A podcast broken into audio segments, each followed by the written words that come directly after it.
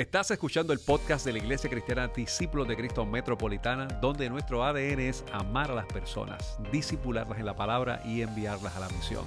En este tiempo puedes continuar siguiéndonos a través de nuestra página de internet que es icdcmetro.com diagonal podcast.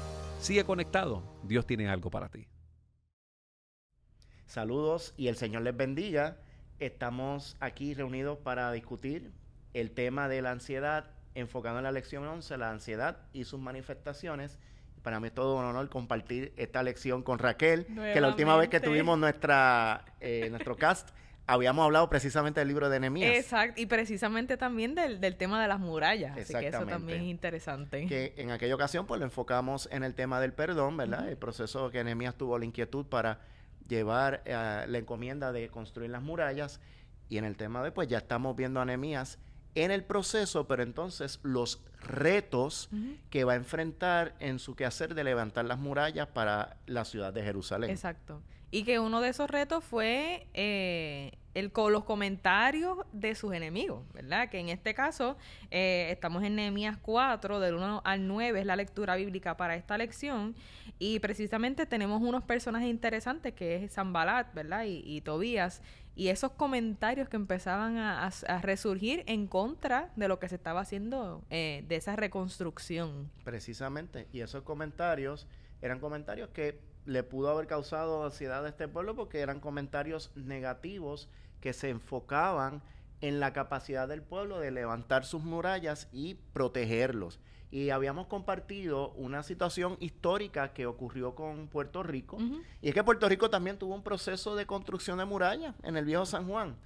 Y la historia es interesante porque España nos envía un situado, un dinerito para construirla, nada, cuento largo corto, el dinero se usó para todo menos para la muralla.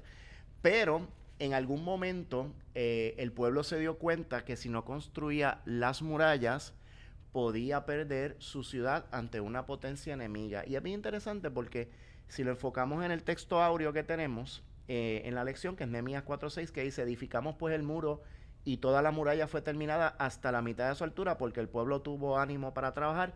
Esa misma experiencia la pasamos en Puerto Rico en el siglo XVIII. No fue hasta que el pueblo cobró ánimo y vio la importancia de proteger su ciudad que su muralla fue debidamente terminada. Exacto. Y como te mencionaba, esa es la parte que a mí me, me, cautivó de este, de este versículo bíblico porque dice, porque el pueblo tuvo ánimo para trabajar. No fue su conocimiento, ni fue las estrategias, ni como tú decías, el, el buen liderazgo de Nehemías, que era un buen líder, de, seguro. Era ese ánimo, que no solo lo tenía Nehemías, sino que él lo pudo eh, eh, eh trans, ¿verdad? De transpirar o compartir o, no sé, invitar a ese pueblo a tener el mismo ánimo que él tenía. De hecho, dice la, eh, más adelante, si uno busca información, él no solo se apoderó de eso, sino que él empoderó a toda la comunidad a las familias para y él dividió la construcción y la, o la reconstrucción de esos de esas murallas por familia. O sea, que, que la capacidad de líder que tenía Nehemías, aún en medio del proceso de ansiedad, no lo detuvieron, sino que al contrario, cobró ánimo. Y eso hizo que ellos también cobraran ánimo para construir y continuar trabajando. Y ciertamente, eh, viendo el título de la lección, pues una de las manifestaciones que puede provocar la ansiedad es el desánimo y precisamente el texto áureo nos dice que ellos cobraron ánimo, pero es porque cobraron ánimo, porque ánimo, porque espiritualmente ellos sabían el propósito del Señor para el cual ellos estaban allí, que era levantar las murallas. Claro, que de hecho al final el, versículo 9, que en esta porción bíblica que podemos encontrar en la lección, dice, entonces oramos a nuestro Dios, sabemos que previamente ellos habían escuchado eh, palabras, ¿verdad? Que no los motivaban para nada, de hecho palabras enemigas y, y amenazas pudiera uno decir, ¿verdad? En ese sentido. Pero al final dice, entonces oramos a nuestro Dios y pusimos guardia día y noche para defendernos de ellos.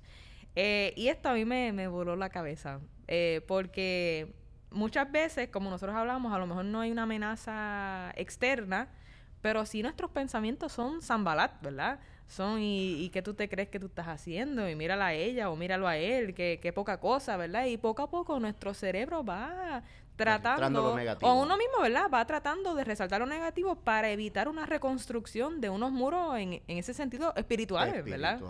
Eh, y cómo entonces uno tiene que buscar la palabra, hay palabra de Dios para, para eso, para, motivar. Para levantar nuestro ánimo. Definitivo. Definitivo. Eh, así que, por ejemplo, la, eh, la, porción bíblica de Filipenses 4, eh, del 7 al 8, porque en, en Nehemías él dice, pusimos guardia día y noche para defender, defendernos de ellos, pero en la porción bíblica de Filipenses 4, del 7 al 8, esta es otra traducción, ¿verdad? La traducción de la palabra de Dios para todos dice, la paz de Dios hará guardia sobre todos sus pensamientos porque ustedes pertenecen a Cristo. Su paz lo puede hacer mucho mejor que nuestra mente humana. Eh, y como entonces hay, hay un elemento de una reconstrucción de muros internos que hay palabra de Dios para nosotros, hay ánimo, ¿verdad? Y ese para cobrar ánimo en ese proceso de reconstrucción también. ¿Verdad que sí? La, como dijimos, la, la, manifestación de la ciudad pues no, no es algo positivo, pero la manifestación de permitir que el Señor trabaje con nuestra ansiedad eso sí rinde frutos positivos. Y trasciende, y trasciende. Eh, hoy día tenemos la oportunidad de ver murallas todavía. Claro, la misma muralla de Jerusalén, porción de las que Nehemías construyó, quedan todavía de pie. Claro. Y uno mismo es parte de esa de ese fruto de generaciones previas que levantaron murallas. Exactamente, exactamente. Que si no hubiera sido por eso, quizás hoy día no estuviéramos como estamos. Eh, así que no solo a ellos le debemos eso, sino que, que Dios en su hermoso plan, ¿verdad? De, de salvación nos incluyó también en eso.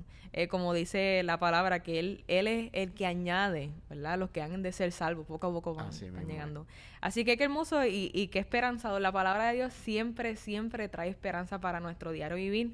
Y es pertinente, sigue siendo pertinente. A lo mejor esto pasó en Nehemías, pero hoy día Dios nos llama ¿verdad? No solo a detenernos por nuestra ansiedad, sino que en esa entrega de nuestra ansiedad el Señor quiere seguir reconstruyendo nuestra vida eh, para hacer de bendición para otros también. Es por eso que te invitamos a que te unas a algún encuentro de los que nosotros tenemos disponibles, ¿verdad? Que es lunes, martes y jueves a las 7 de la noche y los miércoles a las 10 de la mañana. Pero antes de nosotros cortar esta transmisión, nos gusta siempre eh, retarlos con alguna pregunta que ustedes después puedan recapitular, ¿verdad? En ese encuentro. Así que una de esas preguntas, y, y a lo mejor es un, un, tanto distinta, pero dice, ¿cómo se manifiesta la ansiedad en un individuo y su, y su comunidad?